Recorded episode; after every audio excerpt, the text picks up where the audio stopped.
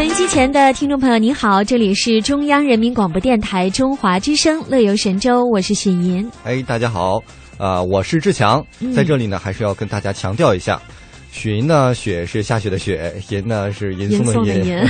你怎么忘了呢？是啊，对啊，今天怎么忘了？过了一个周末就已经脑袋迟钝了没。事，还有我，我呃呃，对替你介绍一下。对，周末你干什么了？周末嗯我辛苦的来上班了，啊，领导们这个不用强调了，我知道。好，还干什么了？就是为昨天晚上打电话，你分明在外面嘛，对不对？对，所以这个上上完班，你下班你不得休息一下？啊，去干嘛？看电影。对，看电影吃个饭。但是嗯，正在我正高兴的时候，接到了一个噩耗。对，明天的稿子写了吗？明天的节目准备了吗？于是乎，回家开始，嗯，其实应该感谢清醒的我，对不对？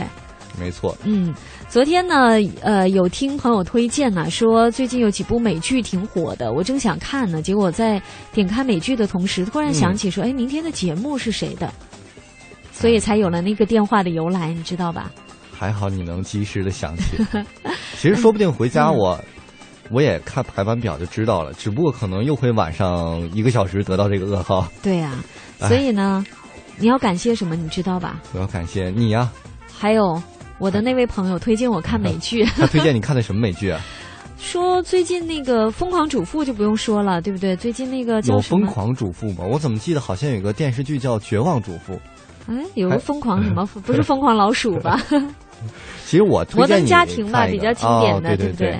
其实还有一个最近我不知道你看没看，一直特别火的生活大爆炸。对，还有我最喜欢的《纸牌屋》。哦，纸牌屋听你哎。说过，是好像是反映美国政客的一些生活的，对不对？没，错，嗯，你像现在美剧都火了，我们很多人都追美剧，其中我们狂们主妇，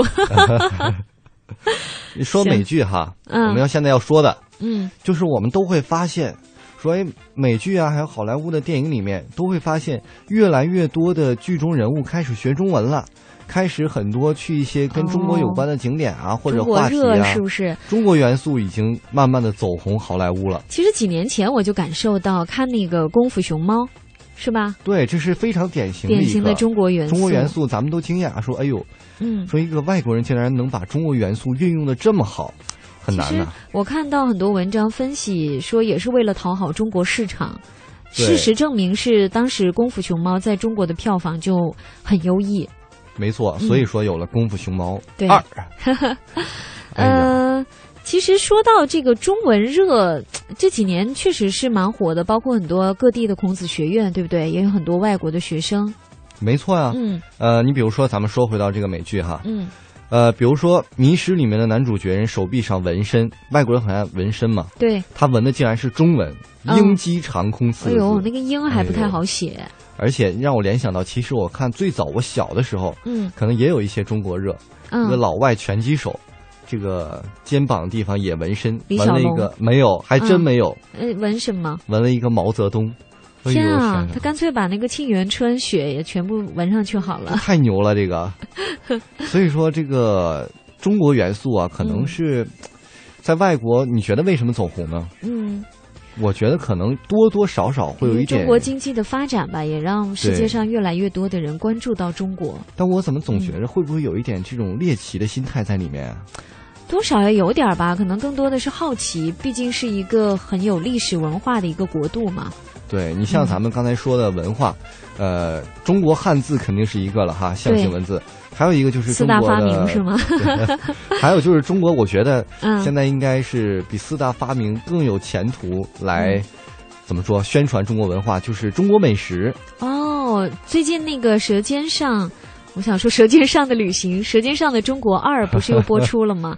据说加入了更多的人文的因素、而且你情感在知道里，边啊。这个片不但是在中国大陆地区火，嗯，很多国外也来买这个版对，权，对争相的翻译成播放。外文之后呢，据说也是受到了很多好评，所以这个二才会更加关注中国人的一些家国情怀。对啊，所以以前有一句老话叫做“你得到一个男人，先要得到他的胃”，现在可能是我们得到一个国际市场，你先要得到国际友人的胃啊。那你这个比方打得很好，你刚才那个第一句话一出，把我吓了一跳，说你想得到一个男人，没有，其实我觉得现在已经得到一大半了。对，家庭主夫也蛮受欢迎的。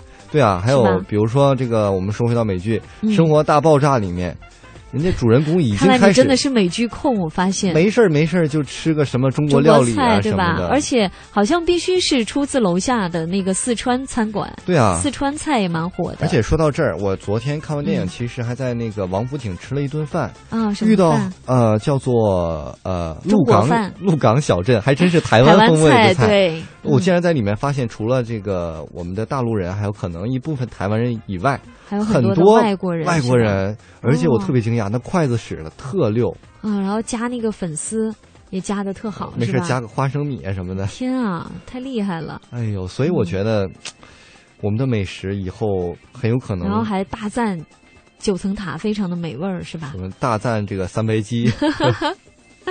所以，我们今天的互动话题也是跟这个相关，就是嗯你怎么看待现在越来越流行的这个叫做什么中国元中国素元素嗯走红各国？所以，我觉得其实应该在台湾地区的台湾朋友应该也有同样的一个体会。对啊，同样的感受，曾经就有台湾朋友跟我说哈，去国外旅行的时候有看到很多 “Made in China” 的字样，嗯，呃，都觉得蛮惊讶、蛮自豪的。我说那不用说了，你去很多欧洲地方，那当然这其实也从另外一个角度说明一个问题哈，嗯我们还要加强设计、加强创新，对不对？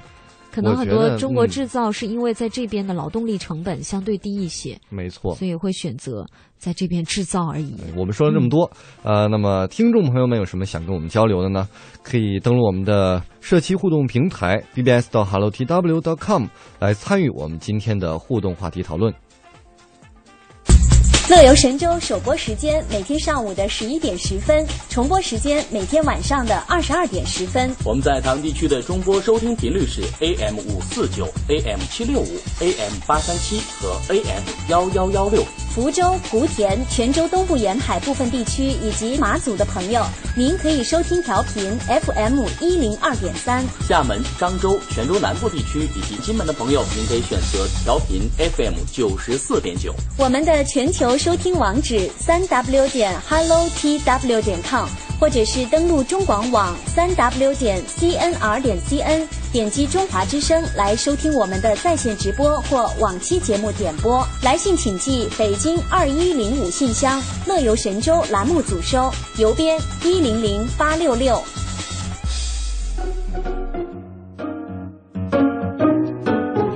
起来关注一下今天节目会有哪些精彩的内容。哎，首先呢，还是行者无疆单元，我们一起来探访千年的古都西安的一个地标建筑西安古城墙。第二单元微言微语，依旧去看看微博上有哪些有意思的发言。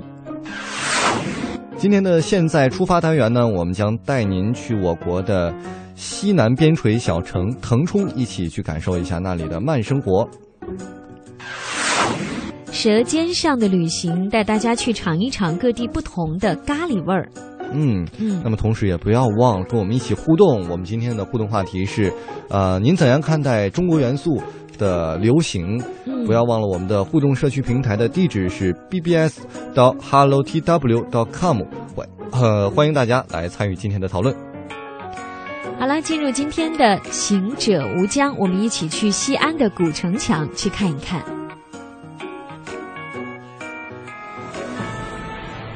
行百里者，看周遭事；行千里者，阅世间情；行万里者，取天下经。行者无疆，聆听旅途中的一千零一夜。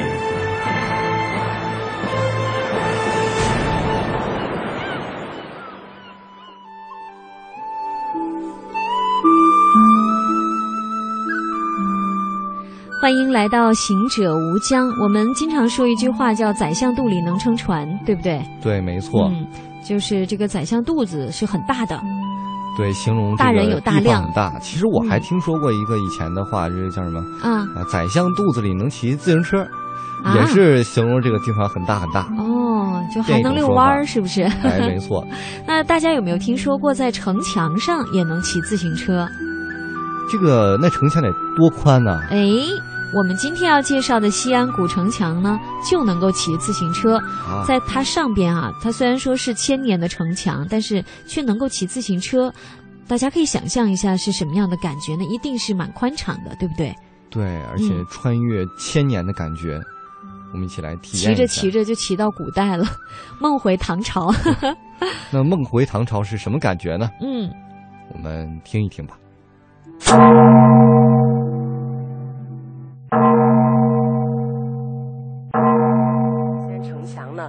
在整个西安市矗立了有一千四百年的历史。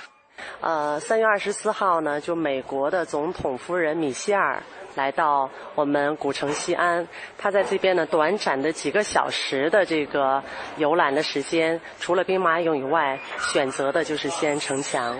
所以我记得哈，他在这个 blog 里边有写到说，啊、登上西安城墙，就仿佛呢就拿到了一把开启城门的钥匙。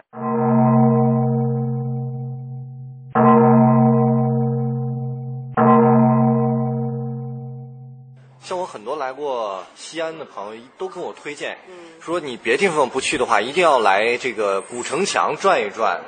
所以我今天来这就特别想了解一下这个，您能给我介绍一下古城墙是怎么一个历史，怎么一个由来吗？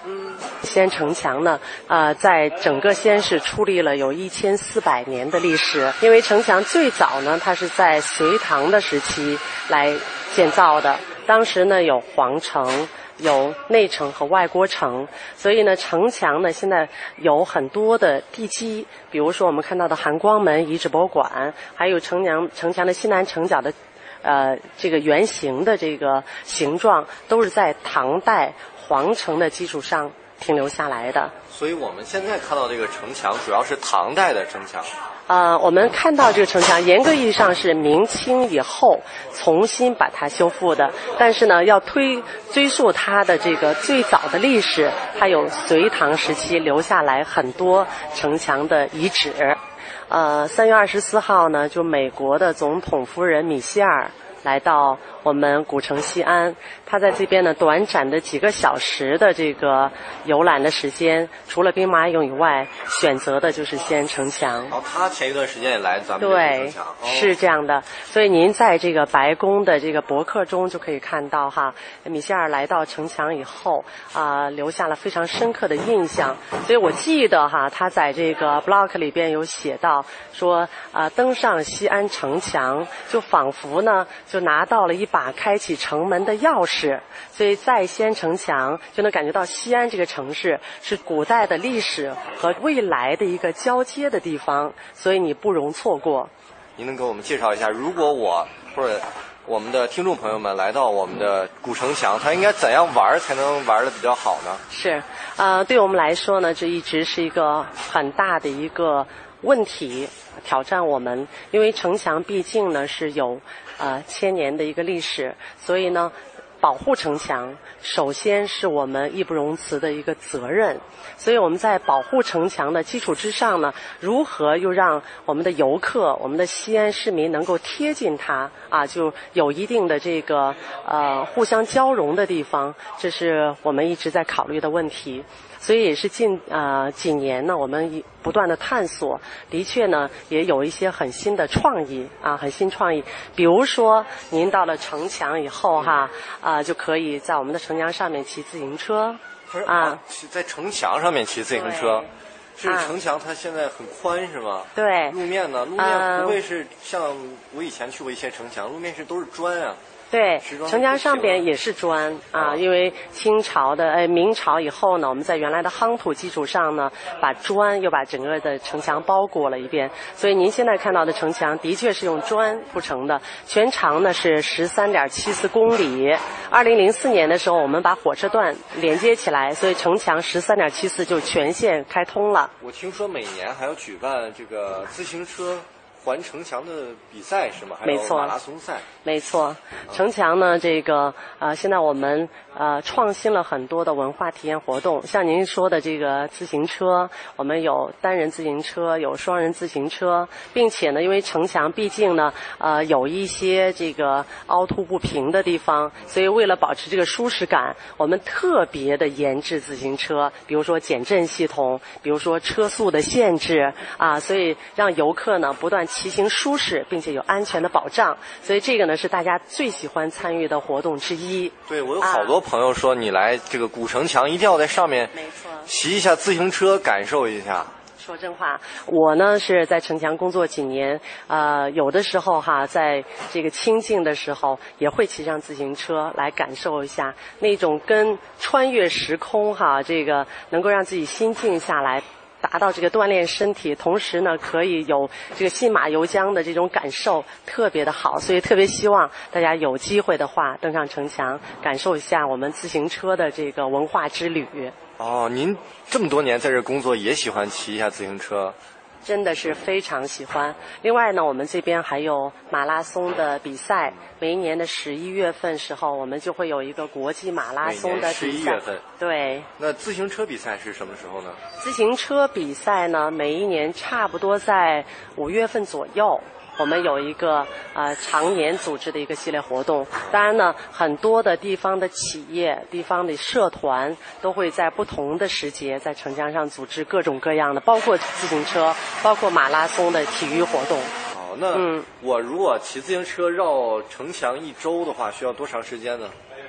十三点七四，差不多正常的骑行差不多有一个小时。当然呢，我们沿途还有很多的这个观光点啊。城墙呢，它是把我们整个的西安的城市包裹在一周，所以在城墙上呢，你可以感受到中国古代的历史和现代的这种变迁。所以不同的地方呢，我们设置了很多的导览系统。这个导览系统呢，不单纯是城墙本体的一些景点的解说，也涵盖了周边的中国的一些历史和文化。比如说，您走到朱雀门，我们就会给您介绍朱雀门大街曾经的辉煌啊，周边要当时的道路是一百五十米宽啊，那是在世界上这么宽的距离的这个街道已经非常少见了啊，有很多的大典在这边来举行。比如说走到这个含光门，我们就会给您介绍含光门在历史时期它的地理的位置，还有它的政治的一个中心啊。所以，这个我们有一句话讲，这个半日游遍三千年，也就是说，呃，绕着城墙走一圈，你把中国周秦汉唐历史三千年就可以游览一遍。还有一个感受挺大的，就是发现咱们这个古城墙古今结合这方面做的特别好，有一种穿越的感觉。嗯，对，所以您可以想象哈，我们看过这个。呃，电视的录像，在故宫啊有这个演唱会。其实这个梦想在西安的城墙是完全可以实现的，并且意境非常之美啊。我们曾经在这边组织过意大利的服装秀，组织过各种这个新闻的发布会。组织过中秋啊，其他的一些晚会，可以想象啊，华灯初下啊，这个瓮城整个是一个回音系统，灯光哈、这样一打，这个盛境真的是惟妙惟幻。所以呢，呃，世界上很多的这个崇尚文化的企业，世界五百强在城墙都会经常举行。对，还有就是去年的时候，科比。哦。啊，科比呢，在对篮球明星到西安的时候，我们专门把这个篮球场地设在瓮城，啊，人山人海。科比篮球。对，然后科比在这个现场就说，他走遍这么多地方，他认为最好最好的一个球场，哎，就在我们的城墙。嗯，那么除了这个城墙啊，呃，顶上可以骑自行车。另外，我今天还发现了一个特别好的地方，就是咱们现在身处的这个。一个咖啡吧，对吧？呃，喝咖啡的地儿，但我发现它是在城墙里面底下，用城墙改造的这样一个咖啡吧，特别有意境。您能给我们介绍一下吗？这个？啊，这个我特别要给您强调一下，这不是我们在城墙的基础上改造出来的啊不是改造不是改造出来的。您现在所在地方呢，是我们西安城墙的南门，也叫永宁门啊。永宁门是永保安宁的地方啊。这个南门的瓮城旁边这个地方呢，这以前呢就是有一个这个。防空的这个一个设一个简陋的设备，但是呢，现在的游客也非常之多，不管从世界各地、全国各地来，所以我们还一定要想办法给他们提供一些基本的服务的一些内容，比如说咖啡啊，比如说茶水啊，简单的一些呃后勤的服务。所以我们把这个地方在保护的基础上，哈，在外部给它贴了一呃一层的这个砖，然后用现代的创意。做出来，所以大家的反响呢，还是觉得很舒服，是不是？您有没有这种感觉？有有，因为我发现顶上好像还是一个原原始风貌的一个城墙的砖，对，然后底下呢是座椅特别舒服，然后特别一个怎么说咖啡文艺范儿的这样一个可以休息的地方，对，中西结合，然后又。呃，古今结合，感觉特别棒。对，所以我们理念也是一定要保护文化，但是同时要传承文化。所以我们要用一些呃现代的人的一些满足现代人的一些需求啊，让大家在里边能够感受到我们历史文化的厚重，同时也能够享受到现代的生活的舒适。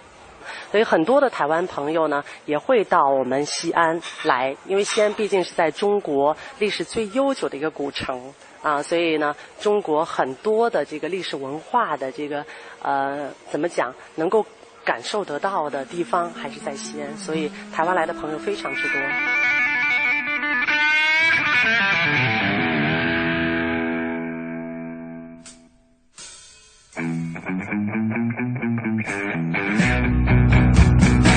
耶！今天的天气疯了，我看不清谁是谁。啊，风沙风沙风沙，堵住了我的嘴，绝不允许呐喊，我怎能发现你？你是人是鬼，让我心跟随哦魔鬼。现在的天也黑了。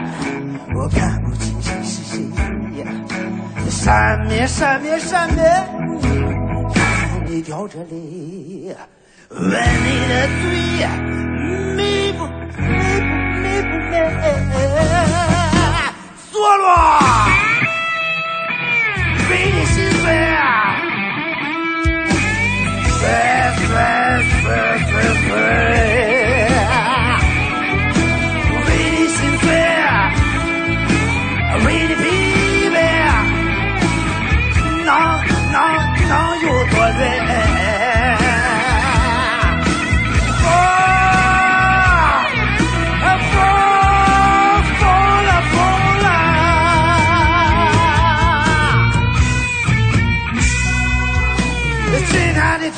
疯了，我看不清谁是谁。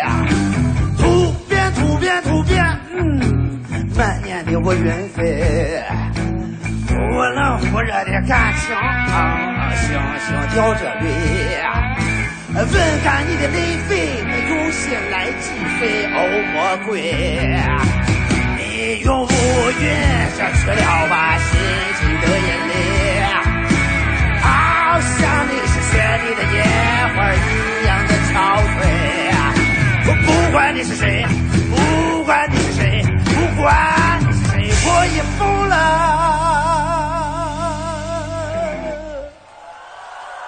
其实我不会，我不会，我不会为你喝醉，喝醉，喝醉。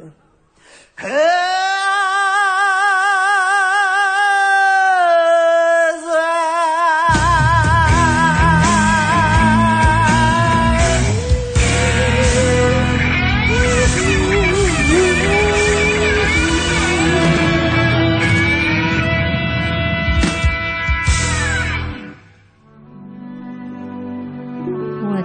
在古城墙上嚎着一嗓子，我估计那个杨贵妃都能嚎醒了。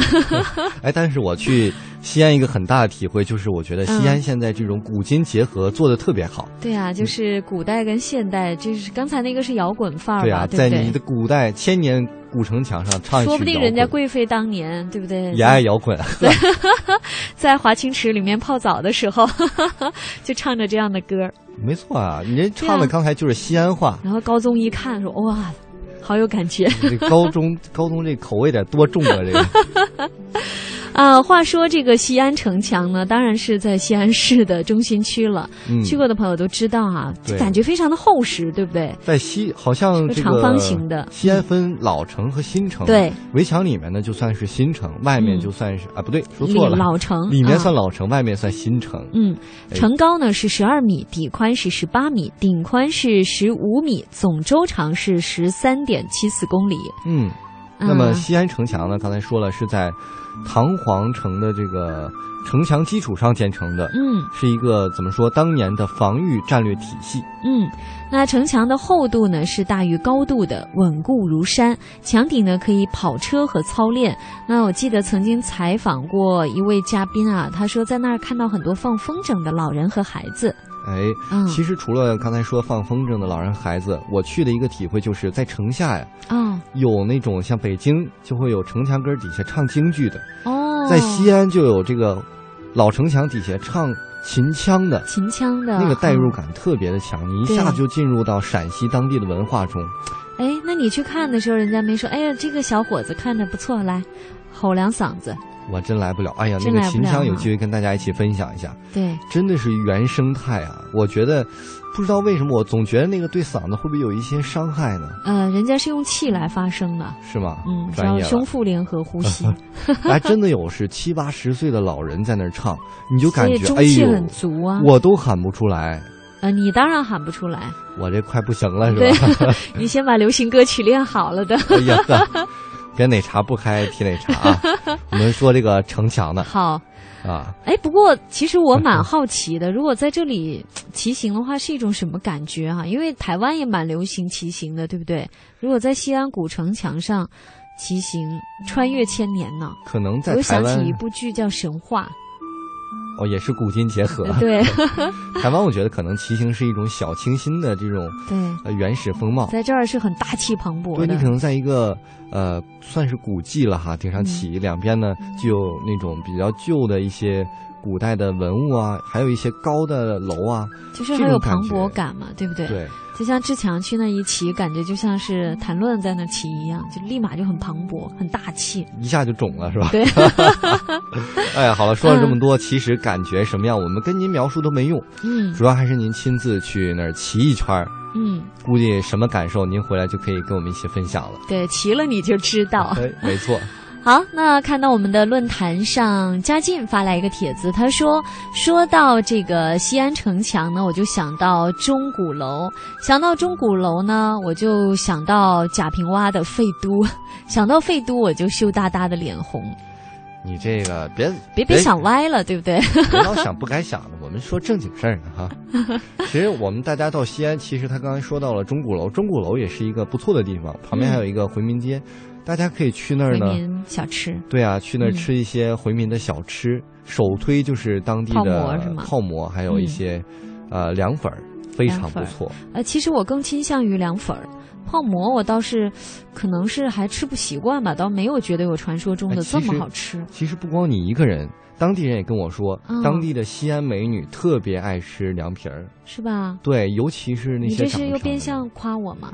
这还真是个原话，我我谢谢你啊不。小心就变相夸了。你说这，哎呀，哎，其实很多哈、你比如说去台湾故宫这边，总说要看那个大白菜，还有玉形石的那个五花肉。哦哦你下次去的时候一定要看哈、但是据说，其实那边的宝贝多的是啊，不只是这一两个，只不过是这一两个最先被媒体宣传和发现。嗯所以呢，可能叫的比较响，就像那个羊肉泡馍一样。所以推荐台湾的朋友去到西安，不仅羊肉泡馍要尝，像我们说的这个凉粉儿，对不对？还有肉夹馍，还有很多很多好吃的，包括西安的那个柿饼。对，西安其实基本上你在那个刚才说的那个回民一条街上，嗯，你就可以把所有的小吃吃个百分之八九十。之前还算可以，去了一趟没忘记我们，我们还吃到柿饼了，对吧？对。但推荐大家去呢，可以吃那个热的柿饼，刚出锅的。哦，它是它是怎么做？其实但是会有些偏甜，用油煎出来的，好像是。对，然后看的金灿灿。那天特别逗，那天我去跟一个朋友一起去的，我们俩说，我们俩每一样都买一份，我们俩一起吃。吃完了吗？肯定没有。吃了好多，然后就觉得说这样能多吃几样，不至于太饱。去台湾夜市的时候，你也可以用这个办法。但是吃到后来也是实在是不行，也是吃不进去了，真的是样种类太多了。对呀，所以大家到那儿呢，还是可以中午不吃饭哈，都留着这一顿一起吃。好了，那接下来呢，我们进入今天的微言微语。身边有新浪微博的朋友，您可以登录找到。李锵锵，或者是中华之声雪银，我们一起来互动。微言微语三句半，你一句来，我一句，还剩一句呢？谁爱说谁说呗。欧了。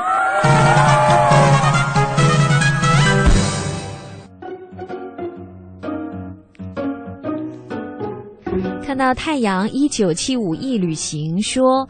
马来申请对中国免签。根据马来西亚《光华日报》的报道，今年呢是马中建交四十周年。为了吸引中国游客访问马来西亚，大马旅游局呢将向旅游以及文化部长来呃建议哈，说嗯寻求他们。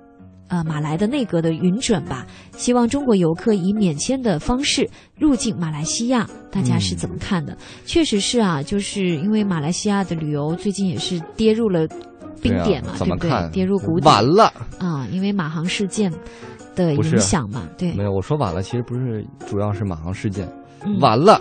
志强已经从马来回来了。哦，享受太不巧了，怎么就回来了呢？对呀，怎么就顺利回来了呢？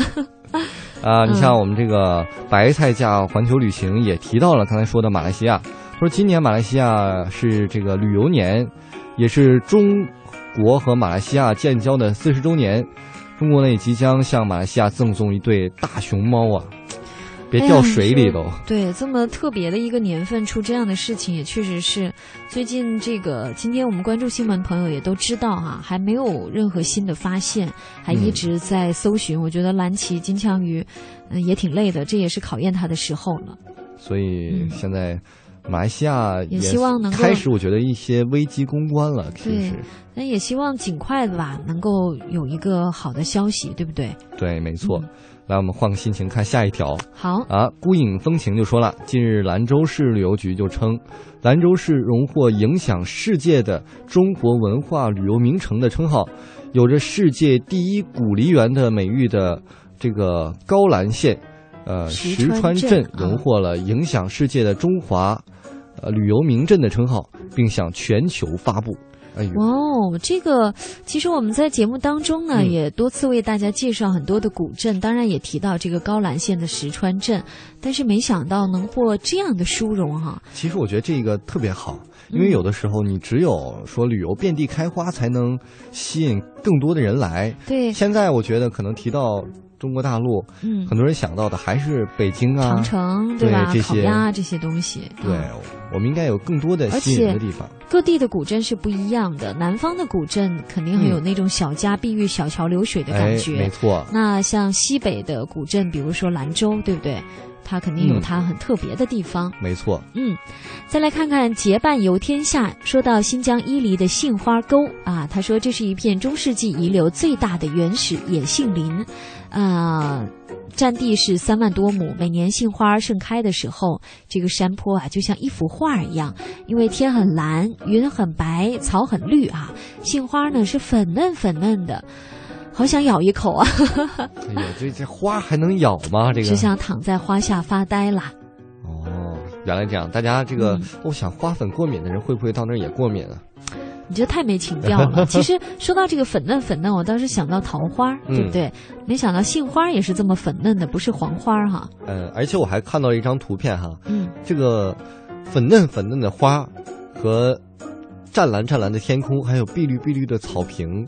整个一个画面就是颜色特别鲜艳，这个你在都市里面是很难看到这么纯的颜色的。对，好了，我们一起来再看留言板。铁杆儿发来一个帖子，他说：“不晓得哪一天那些标榜中国元素的商品能够摆脱青花瓷的纹路，还有中国式那种像什么窗框的那种图案吧，嗯啊，什么画龙画凤啊，还有一些图腾啊，而是创造一些更有原创意味儿的中国元素商品，就可以说是成功了。”他说的很有道理啊，就好像我们说到旅游的话，很多朋友可能更多的还是想到北京，对不对？很多外国的朋友。是吧？北京啊、西安啊这样的一些古都，嗯但是呢，其实还有很多更新或者是更不一样的元素有待发掘，包括音乐，对不对？你发现现在很多在世界上走红的有中国元素的音乐，可能更多的像过去的那个茉莉花儿，对不对？哦那，种对对对，呃小调啊，还有一些怎么讲呢？还有一些摇滚的吧，带有中国元素的摇嗯滚，还还有像那个就是我们曾经采访过的一个歌手，现在很红的萨顶顶，哦，在春晚上唱的那个对，个。现在这可能很有那种民族民族音乐、民族风，对那什么时候能更突破这个嗯层面呢？比如说在流行音乐上也有我们中国元素的一席之地呢，对不对？哎呦，顿时就觉得雪莹顿时高大起来了，高大上了哎呦，可以当音乐评委了。平时特别矮小矬是这意思吗？你怎么老黑自己呢？我可没那么说啊。好，我是替你把你的心声说出来了。哎，像我们还有一个网友，就长袖善舞，他就说了，嗯其实啊，他每次看这个美职篮，就是 NBA 那些球员手臂上都有很多，其实都刻着中国字，他就觉得他们挺蠢的，因为可能他觉得他们刻那些字儿是中国人不会刻的，但是他又想到一点了，他说这个他们是不是对中国文化不懂，但是附庸风雅？但是他想，他从小就穿那种 T 恤上印着英文的，那老外看到咱们印那个英文，会不会也有一样的感觉呢？我跟你说啊，不仅可能会有一样的感觉，而且呢，最害怕的是那个英文字母还能印错了。啊，咱不认识，瞎印了一个。对，瞎印了就是有印错的，有有误的，嗯这个是比较闹笑话的。更大的笑话就是，可能印了一个骂人的单词儿，然后你不知道你就穿上了。曾经我记得有一个明星犯过嗯这个错，哦，嗯然后呢也是被大家诟病。对，其实现在也有很多网上大家可以搜一些图啊，外国人也喜欢中国文化，嗯穿一些中国文化的 T 恤衫，写着中文。嗯我觉得比你那个更狠的不是骂，就是脏字儿印到上面，嗯是一些自黑的字儿。嗯，我很蠢，对我什么我很蠢，我什么什么什么什么什么印到上面。但我觉得这是更多是搞笑吧，对不对？对，我觉得嗯可能也是他们知道，但是想自己调侃一下自己。嗯，现在很多我们的这个，哎呀，最好的办法就穿带数字的好了。那能体现出中文吗？嗯、啊能体现中文的一二出全世界的感觉，阿拉伯数字。哎呀，说了这么嗯多，我们来一起听一首歌曲，放松一下我们刚才这个紧张的心情。嗯、送什么歌曲？这个歌曲 他还他像把志强给紧张的。啊，我想起来了，送大家一首这个张震岳的《小雨》。哦，总有些惊奇的际遇，比方说当我遇见你，你那双温柔剔透的眼睛出现在我梦里，我的爱就像一片云。在你的天空无处停，多渴望化成阵阵的小雨，滋润你心中的土地。不管未来会怎么样，至少我们现在很开心。不管结局会怎么样，至少想念的人是你。我不会把它当作游戏，因为我真心对你。总有些话是不能提。怕你会掉入选择题。我把情感自私的那一面隐藏在黑夜里。我的爱就像一片舟，在你的心湖无处停，寻寻觅觅一个美丽的港湾，希望不再流浪飘荡。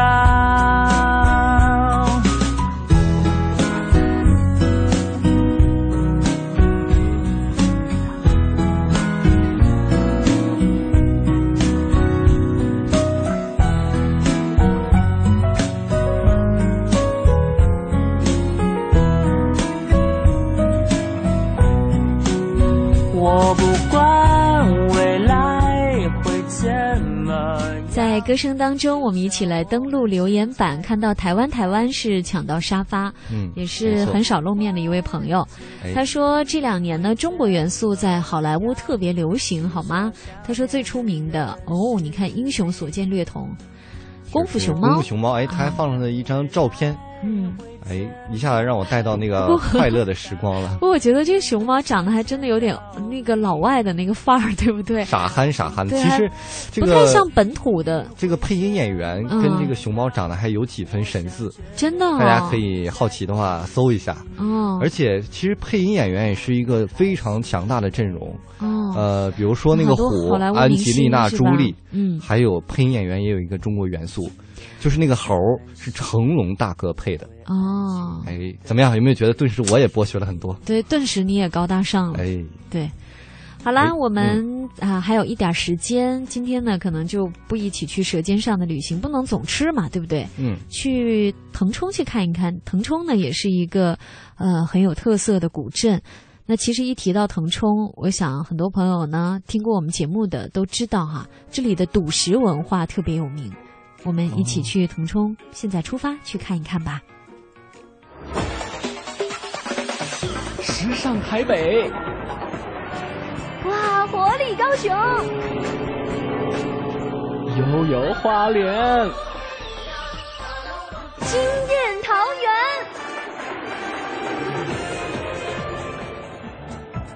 阿里山、日月潭、鹿港小镇、澎湖湾，美食不打烊，在在人情暖。行脚台湾，感悟台湾。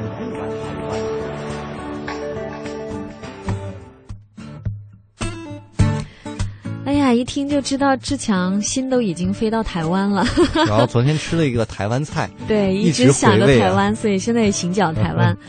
呃，说到台湾呢，古镇肯定是没有腾呃没有大陆这边多了，对不对？那我们今天要说的这个古镇呢是腾冲，腾冲很有特点啊，嗯，这里也有温泉蛋，大家可以品尝一下，跟台湾的温泉蛋有什么不一样？是不是所有有温泉的地方都会有温泉蛋这个东西？呃，我我知道肯定是在那个长白山也有，对不对？对对对，没错。啊那我们今天要说这个腾冲啊，它是位于南部云南省的西南部，云南再往南啊。嗯，它的名字呢，我觉得就蛮有特点的。